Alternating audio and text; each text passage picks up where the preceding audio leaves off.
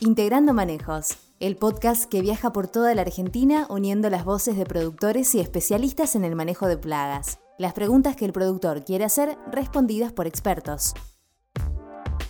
Conversan en este episodio la responsable del programa REM, ingeniera agrónoma Eugenia Nicia, y la doctora María Luz Apiola de Argenbio. Biotecnología al servicio del manejo de plagas. ¿Qué es la biología molecular? ¿Qué son los cultivos transgénicos? ¿Y qué diferencias existen con la edición génica? ¿Cuántos años conlleva una mejora genética? ¿Cuánto dinero cuesta? ¿Y cuál es el marco regulatorio que debe cumplir para convertirse en comercial? cuál es el aporte de la biología molecular a la agricultura extensiva en Argentina. Nos acompañan Agrofina, Bayer, Corteva, FMC, Rizobacter, Sumitomo Chemical, Sumit Agro, Singenta y UPL. Bueno, bienvenidos a un nuevo episodio de Integrando Manejos, el podcast REM de Apresid. Mi nombre es Eugenia Nixia, yo soy responsable del programa REM, que es la red de manejo de plagas de Apresid.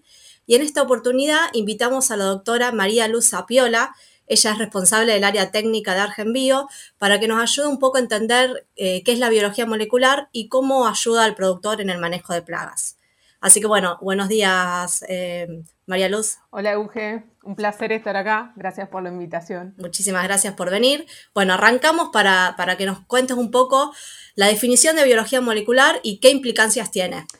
Mira, biología molecular eh, es un término muy amplio eh, y yo diría que es la rama de la biología que se encarga de estudiar todas las interacciones y respuesta, digamos, de, los seres vivos, pero a nivel molecular, ¿sí? O sea, estoy definiéndolo con los mismos términos. ¿Qué quiero decir con esto? A nivel de, por ejemplo, el ADN, cómo el ADN interactúa con otras moléculas, como pueden ser las proteínas, las enzimas, digamos, estos compuestos que se van generando en cada ser vivo y que hacen que crezcan, que reaccionen de ciertas formas al medio y demás. Entonces, es como hacer zoom y tratar de entender qué es lo, cuáles son los mecanismos que hay detrás de lo que vemos, digamos, de esa interacción de los organismos con el ambiente. Eh, ¿Y cuáles son las aplicaciones? Yo diría que una, una gran utilidad que tiene es poder ayudarnos a entender, o sea, son las herramientas que nos ayudan a entender por qué pasa lo que pasa, o sea, cuáles son esos, como decía antes, ¿no? Mecanismos, interacciones eh, que hay detrás de lo que vemos a nivel de expresión de las plantas, de los animales, de los seres vivos. Perfecto. ¿Y, la biología molecular o biotecnología? ¿Es lo mismo antes que nada? Eh, no, son, diría que la biología molecular es más amplia.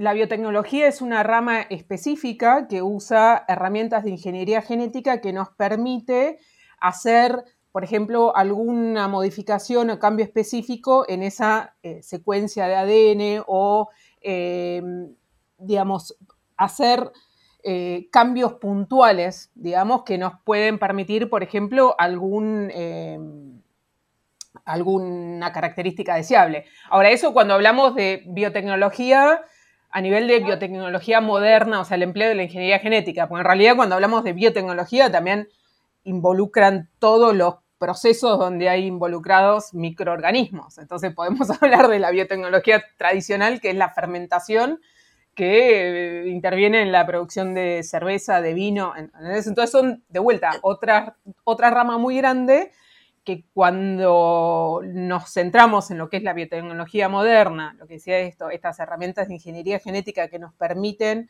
hacer cambios en ese ADN en base a la información que conocemos a través de la biología molecular, eh, ahí podemos, es otra forma más de lograr determinados cambios o de conocer más sobre las especies que estamos tratando de, de entender, ¿no?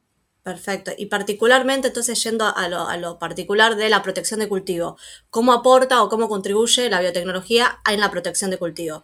Mira, desde el punto de vista de la biotecnología como tal, y, acá diría que tenemos dos grandes grupos, digamos. Podemos pensar en la biotecnología como los cultivos transgénicos, ¿sí? el uso de la ingeniería genética para producir cultivos transgénicos.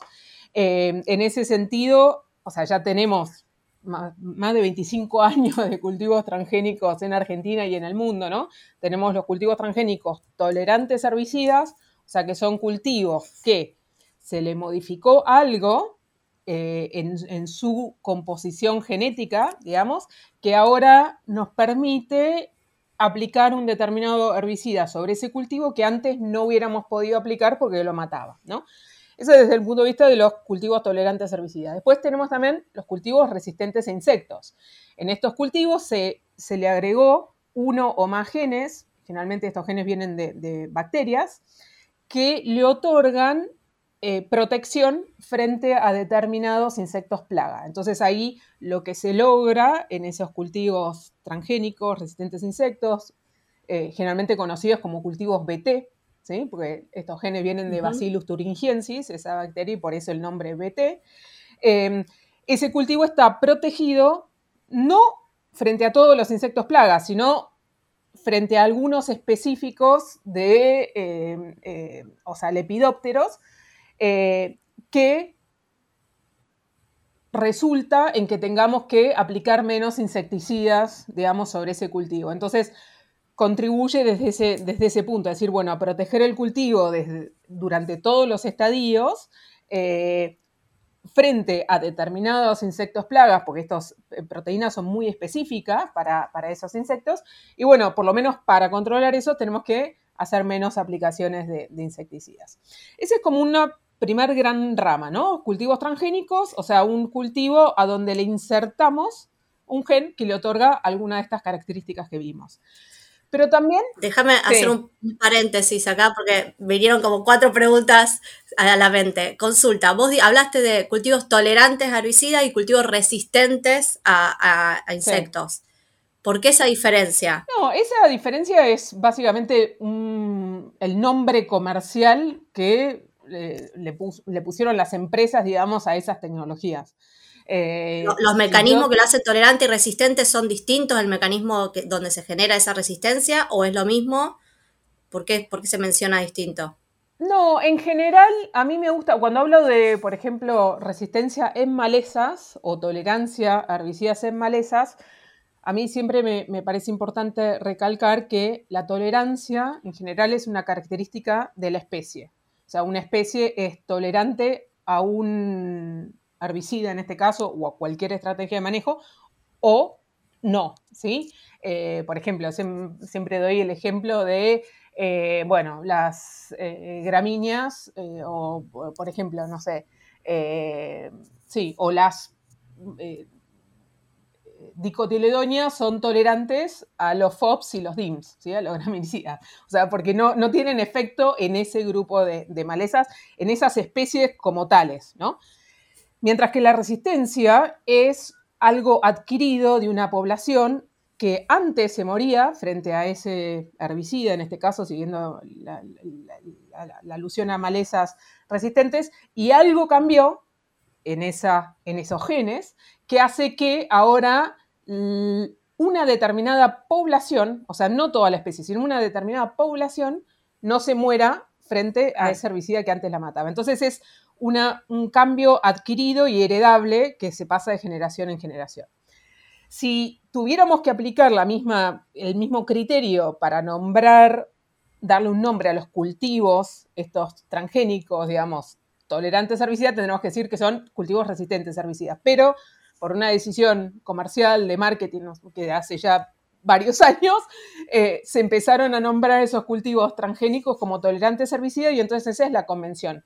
Pero desde, si nos metemos en los detalles de los mecanismos, en realidad esto es algo que fue adquirido porque este, ese gen que se le insertó a ese cultivo, entonces, y que obviamente es heredable, entonces sería, entraría dentro del, técnicamente resistencia, pero bueno, comercialmente llamado tolerancia. A veces confunde, pero bueno, es, un buen punto. Sí, sí, por, por eso mi pregunta. Perfecto, bien aclarado. Bueno, ahora te dejo seguir con la, con la respuesta anterior. Estaba hablando de transgénicos y pasando, sí. No, y decía que los transgénicos ya están entre nosotros, o sea, los venimos, como decía, usando hace más de 25 años. Eh, una nueva herramienta de la, biotecnología es eh, la edición génica. ¿Sí? Es como una herramienta más que se suma, a mí me gusta decirla, a la caja de herramientas que tienen los, los fitomejoradores, ¿no? Y esta edición génica, medio como que el, nombre lo indica, eh, nos permite hacer cambios, editar, ¿sí? Puntualmente el genoma. Ustedes saben que cuando hablamos de ADN, en realidad estamos hablando de cuatro letras, ¿sí? A, T, C, G. Esas son cuatro letras y con esas cuatro letras podemos hacer desde una hormiga, una planta, un ser humano o un mono. O sea, cualquier organismo vivo o una bacteria, ¿no? Entonces, esas cuatro letras nos podemos imaginar como que es un texto.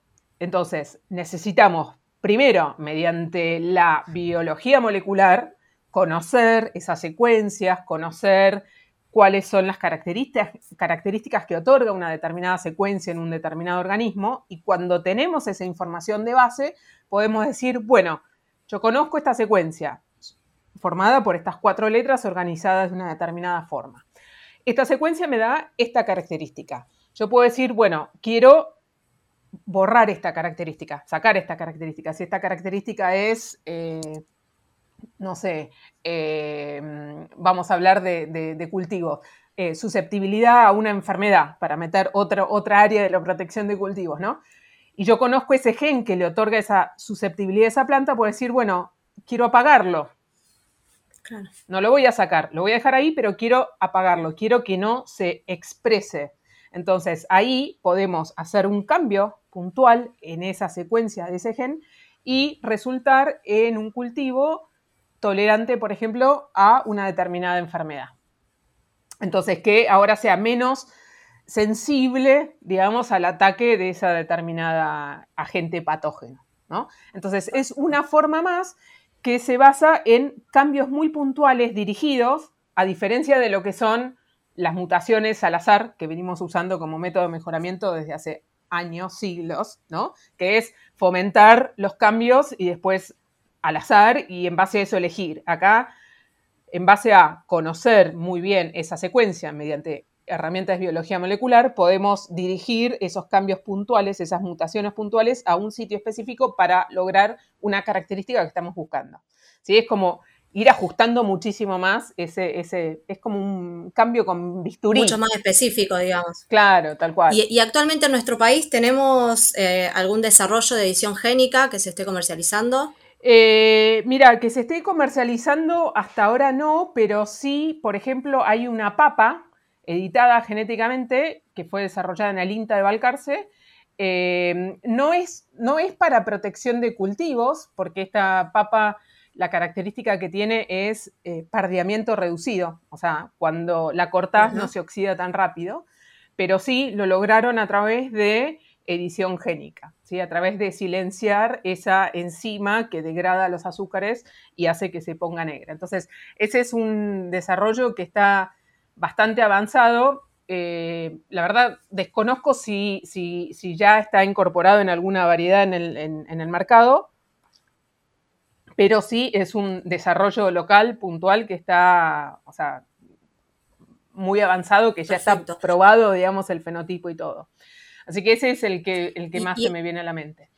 Y, en cuanto a biotecnología en general, vos hablabas de, transgénicos, de, edición génica. ¿Consideras que Argentina es un país que, tiene un buen desarrollo de esta, de esta bioingeniería, digamos? ¿O cómo estamos a nivel general?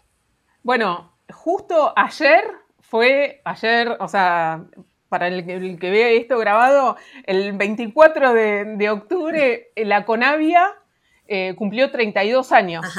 O sea, Argentina fue uno de los países pioneros en desarrollar un marco regulatorio para justamente los productos de la biotecnología, ¿no? Eh, hace 32 años que venimos evaluando, o sea, que viene, la CONAVIA viene evaluando, que venimos como país, digo, ¿no? Que eh, la CONAVIA viene evaluando los productos de, la, ingeniería genética en un principio y también la CONAVIA fue la primera en el mundo en definir un marco de regulación para eh, los productos de la edición génica, que de hecho mucho, la CONAVIA es tomada como referente mundial en, en, marcos regulatorios. ¿Querés decir brevemente qué es la CONAVIA para por ahí los que no, los que no saben? Una de las patas encargadas de evaluar la seguridad de los organismos transgénicos eh, para el eh, medio ambiente, digamos, para el agroecosistema. ¿sí? Eh, entonces, ella, sí. ¿Por qué consideras que, digamos, esto de ser pioneros en biotecnología nosotros como país, ¿qué, no, bueno, ¿qué se dio para que esto ocurra? Y se dio en su momento, no sé, yo diría que, que fue la visión digamos, de los que estaban en su momento de darse cuenta, de reconocer el valor y el potencial de estas tecnologías y, me parece que fue clave poder organizar, o sea, setear este marco para darle un, encuadre ¿no? y una, capacidad de poder desarrollarse, evaluarse, aprobarse, chequear, digamos, eh, la seguridad eh, y poder contribuir a la adopción de estas tecnologías que tanto han beneficiado, digamos, al agro argentino y al mundo, en realidad, ¿no? Porque como consumidores también nos vemos eh, beneficiados por poder producir más en menor superficie, ¿no? Si no necesitaríamos más superficie para producir lo mismo. Entonces yo creo que desde ese punto, eh, o sea, el, tener un marco regulatorio ayudó un montón y también ayudó un montón eh, que como Argentina tenemos muchos equipos, muchos investigadores, muchos grupos de trabajo que son pioneros, que son, eh, a mí me gusta decir, curiosos, ¿no? Y que siempre están generando, o sea, somos un país que tiene una muy buena capacidad de investigación y de desarrollo, que también eso contribuye a que haya por ejemplo, desarrollos locales, tanto de transgénicos como de edición génica. Claro, eso te iba a comentar. Hay, hay desarrollos tanto eh, de, instituciones del Estado como el INTA o algunas facultades también privadas, digamos. Es como diversa la comunidad que, ¿o no? Totalmente, totalmente. Y yo, y, te sumaría que, por ejemplo, con, esta herramienta de edición génica, eh, creo que una, diferencia importante es,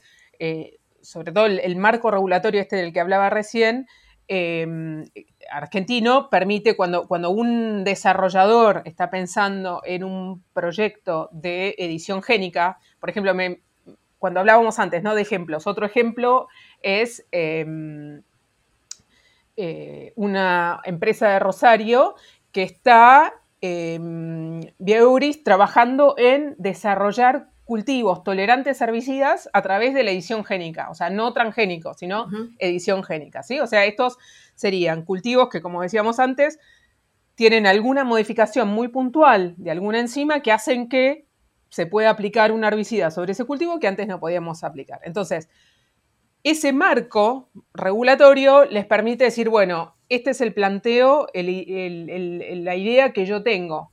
Eh, los desarrolladores pueden hacer una consulta previa y preguntarle a la Conavia, ¿esto va a ser considerado transgénico si yo hago esto que estoy planteando? Entonces ahí la Conavia le dice, no, si haces esto que estás planteando y solo modificás, haces un cambio puntual en esa enzima, eh, va a ser considerado no transgénico. Entonces ahí el desarrollador, y por lo tanto no pasa por todo el, proceso de regulación de los transgénicos y sigue el proceso de regulación de cualquier otro variedad convencional, digamos, o híbrido convencional, ¿no? Entonces, ahí eso implica un ahorro de tiempo, de, plata, de inversión, porque todo lo que se necesita para eh, pasar por ese proceso regulatorio de un transgénico no, no lo necesitan generar. ¿no? Entonces ahí te permite concentrarse en el desarrollo de esa característica en sí. Y después que una vez que lo logran, vuelven a la Conavia y dicen, bueno, yo te dije que iba a hacer esto, lo hice, este es el producto. Y ahí la Conavia dice, sí, está bien, hiciste lo que propusiste, sigue siendo considerado no transgénico y ahí sigue por la vía de regulación convencional. Entonces, ese es un ejemplo de desarrollos locales de edición génica con, para tolerancia a herbicidas. Podemos pensar también un desarrollo local de transgénicos, es el caso de la soja y el trigo HB4, ¿sí? No tiene que ver con la protección de cultivos tal cual, pero sí tiene que ver con darle mayor resiliencia a esos cultivos para poder eh, comportarse mejor o sobreponerse a unas cuestiones, digamos, de, estrés hídrico y que los hacen justamente más competitivos frente a las plagas, frente a las malezas, frente a las enfermedades. Entonces, indirectamente contribuye, pero es otro ejemplo, por ejemplo, de un desarrollo local, en este caso de transgénico, o sea, un gen que se le agregó, en ese caso el gen que se le agregó es de girasol. Claro. Consulta, hablamos de transgénesis y de edición génica. En cuanto a las consecuencias de una u otra, pensando en que, bueno, por ahí la transgénesis o, los cultivos genéticamente modificados están como mal vistos. Eh, ¿Hay algún, digamos, algo que sustente eso o por qué pensás que es así? Bueno, esa pregunta está buenísima y, es, digamos, yo diría que como decía antes, más de 25 años de uso de cultivos transgénicos en el mundo, con cero caso de eh, efecto, digamos, negativo o, daño, por ejemplo, puntualmente a, la salud, que es quizás lo que más preocupa, o el mito más instalado, eh, demuestran o confirman los que mostraron todos los sistemas regulatorios que vienen evaluando y aprobando estos cultivos transgénicos desde, como la Conavia, hace 32 años, ¿no? Entonces, a mí siempre me gusta decir que esto del de, temor frente a los transgénicos es, está muy, muy basado en mitos, ¿no? Eh, y en... Infundado. Claro, eh, no, es, o sea, está fundado en mitos y que tiene que ver también con, con la respuesta natural nuestra como ser humano que en general le tenemos miedo a lo que no conocemos. Entonces, si a mí me dicen algo y digo, no sé, no, tengo nada, no tengo ni idea de eso, me da miedito, ¿no? Es, normal, tiene que ver con nuestra eh, capacidad, ¿no? De, huida del miedo ancestral. Eh, entonces, ahí lo que el desafío es contribuir a esa comunicación, es decir, bueno, a ver, ¿qué te preocupa? ¿Por qué le tenés miedo? ¿Qué, te imaginas? ¿Por qué te, imaginas que es tan diferente de a, los cultivos convencionales, no? Entonces. Claro, por eso la importancia también de, ver, bueno, cuáles son los procesos que se llevan adelante para, generar esto y, comunicarlo, ¿no? Tal cual. Y, un poco haciendo doble clic ahí, eh, quería que me cuentes un poco cómo, cómo es bastante resumido, ¿no? Porque los tiempos son cortos, pero bueno, el proceso para generar un cultivo genéticamente modificado, cuánto tiempo lleva, qué costo lleva, digamos, como también para, el, valor que tiene eso, también para el productor y, la importancia de cuidarlo, ¿no? Sí, tal cual. Eh, mira, en tiempo, en promedio, tenés que estar pensando en 16 años, desde la identificación de un gen hasta que ese cultivo sale al mercado. En plata. ¿Eso para, para ambos procesos, para eh, transgénesis y para edición génica o para edición génica es mucho menos? Edición génica puede ser menor, ah, o sea, porque necesitas. Em, a ver, en edición génica quizás necesitas mucho más información previa de conocer bien la secuencia de esa, de, de esa especie que querés modificar, ¿no? Porque justamente qué tan exitoso seas va a depender de que también conozcas esa secuencia para hacer ese cambio bien específico. Eh, pero te ahorras mucho en lo que decía antes, todo lo que es el proceso de eh, regulación y de, estudios necesarios para llegar al mercado. Entonces, ahí podés lograr una disminución importante en el tiempo. Eh, en los transgénicos lleva mucho tiempo porque primero, en cualquiera de los dos casos, el producir una planta transgénica o una planta editada quizás es un tiempo corto, ¿sí? O, eh, sea, quizás corto en el sentido de, no sé, son entre dos a cinco, seis años, ponele. Pero una vez que tenés esa planta, es una planta y vos tenés que insertar, o sea, introducir esa característica en tu background, en tu germoplasma, en tu el, conjunto de líneas o variedades elite, ¿sí? Porque no necesariamente podés modificar la última variedad y mientras que hiciste todas esas modificaciones, que identificaste el gen, lo insertaste, probaste que la prueba de concepto, eh, concepto, funciona, que no hay otro efecto secundario en la planta, que produce, que llega, que que expresa lo que querés que exprese en las condiciones, en distintas condiciones y, demás.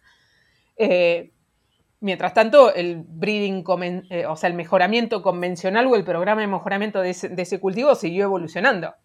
Entonces, quizás ya estás adelantado cinco años y entonces tenés que introgresar, es el término técnico, ¿no? O sea, sumar esa característica que insertaste o mediante transgénesis o lograste a través de, edición génica en ese germoplasma. Entonces ahí necesitas, y ahí dependes del sistema, cómo es el, sistema de cruzamiento de la especie, o sea, ¿no? Si tenés híbridos, si son variedades, o sea, ahí es específico para cada una, pero necesitas un tiempo para incorporarlo, establecerlo, eh, estabilizarlo, digamos, y poder demostrar que esa variedad es única, diferente y todo para hacer el registro de esa variedad con esa característica incorporada, ¿no? Entonces, no es, o sea, es como un paso adicional al proceso de mejoramiento convencional que se sigue en cada uno de, los cultivos. Em, y con respecto a la inversión en plata, son como cien, cientos de miles de dólares, o sea, ¿sí? Entonces, eh, va, estaba la comparación, yo, soy muy mala en, los números siempre como que, pero sí, por ejemplo, si lo querés comparar con algo, es lo mismo que sale un pase de un buenísimo jugador de fútbol en algún equipo europeo a otro, ¿no? O sea, sería el equivalente a eso. Eh, de hecho, muchas veces lo, comparamos con eso porque te queda esa, idea. O sea, que no es algo que se haga de un día para el otro. O sea, 16 años y, casi un pase de un buen jugador, sí, eh, mucho, mucho valor. Claro. Por eso. Eh, entonces, así, haciendo hincapié con la segunda parte de tu pregunta, por eso es importante cuando hay una, una tecnología que realmente te otorga un beneficio, cuidarla. Porque no es que, bueno, listo, total, ya va a aparecer la próxima y quizás sí, pero quizás no. ¿no? Por ejemplo, hablando concretamente de los cultivos BT es decir, bueno, tenés la posibilidad de reducir las aplicaciones de insecticidas porque tu cultivo está protegido. Es decir, bueno, mínimo, sembrar refugio, ¿no? Para disminuir esa presión de selección sobre los insectos plaga y poder asegurarte que vas a poder seguir viendo los beneficios de esa tecnología por más tiempo. Un ejemplo, por ejemplo. Y, bueno, y ya para ir cerrando, ¿qué, hay desarrollo a futuro? ¿Se ve algún, se vislumbra algún desarrollo en el corto plazo, digamos, o mediano plazo de, alguna una de estas nuevas herramientas que, viene a aportar al productor? Eh, mira, desde, desde, el punto de vista de transgénicos, eh, o sea, sí, se sigue trabajando en lo mismo. Por ejemplo, bueno, ahora, eh, o sea, está la, tenemos como nuevas proteínas eh, insecticidas que salieron al mercado, por ejemplo, con la soja, ¿no? Eh, pero no hay grandes novedades en, el futuro cercano. Eh, yo creo que una, parte que, que, sí podemos esperar algo, alguna contribución es lo que hablamos hace un rato de edición génica y eh, desde el punto de vista de, protección de cultivos, bueno, o tolerancia a algún herbicida eh, lograda a través de, edición génica, que, sí se está trabajando, eh, y quizás alguna tolerancia a, enfermedades, ¿sí? Pero pasa por ahí. diría que esos son los que, los que están más avanzados o los que, los que tienen más chances de, de aparecer. Y después, bueno, también se, está trabajando, hay algunos desarrollos que tienen que ver con la eh, calidad ¿no? de eso producido, como hacíamos, por ejemplo, el ejemplo de la papa que no se pardea. Em, diría que esos serían los, los, por dónde va la cosa. Bueno, más aún para remarcar o recalcar la, importancia, digamos, del cuidado de, esta, de estas herramientas que, como decís vos, son una, herramienta más en, la caja, digamos, que el productor tiene para, para puntual, yendo específicamente a, la protección de cultivos que el productor tiene para, bueno, el manejo integrado del que siempre hablamos desde Presid y desde REM puntualmente. Tal cual. Así que bueno, el cuidado de la biotecnología y que Argen Bio y vos particularmente trabajan mucho al respecto. Tal cual, es como, como decís, siempre... Eh, yo creo que en, ese punto eh, es importantísimo y no, es menor resaltar la idea de todas estas son herramientas. O sea, ninguna de por sí es la bala de plata. O sea, lo, interesante y lo que siempre tenemos que tener en cuenta es cómo combinamos esas herramientas y, cómo combinamos los distintos métodos de manejo, digamos, no solamente pensando, bueno, en, ah, espero tener el problema y pienso ahí qué herbicida o qué insecticida, sino empezar desde antes, ¿no? Cómo planifico mi rotación de cultivos, si sumo un cultivo de cobertura, si hago un buen monitoreo, cómo modifico la fecha de siembra, cómo me afecta. Hoy en día, por ejemplo, hay muchos desarrollos que tienen que ver con poder predecir la emergencia de las malezas, ¿no? Entonces, hacer uso de esas herramientas también, integrar todo. Adelantarse, digamos. Claro, entonces ahí es como cuando le podemos sacar el mejor jugo. Si me decís, ah, no, bueno, yo no hago nada porque tengo esto y con esto soluciono todo, no. O sea, porque justamente estamos en un sistema complejo. O sea, eh, hay un montón de factores que, entran en juego en cómo las plagas interactúan con nuestro cultivo y con las decisiones que nosotros tomamos, ¿no? En cada momento. Entonces, en ese sentido tenemos que ser más inteligentes que las plagas y pensar en forma integrada, holísticamente, me gusta decir a mí, decir, bueno, ¿cómo hago para ubicar todas estas piezas del rompecabezas que tenemos que son súper valiosas de la mejor forma posible para protegerlas entre ellas y para ser exitosos, digamos, en ese programa de manejo. Perfecto, no queda nada más para decir. Con eso cerramos el podcast, así que bueno, solamente agradecerte nuevamente, María Luz, por, por haber participado de este Integrando Manejos. Muchas gracias. Un placer, Euge. Bueno, saludos a, a la audiencia y bueno, un gusto estar acá con ustedes. Hasta luego. Chao.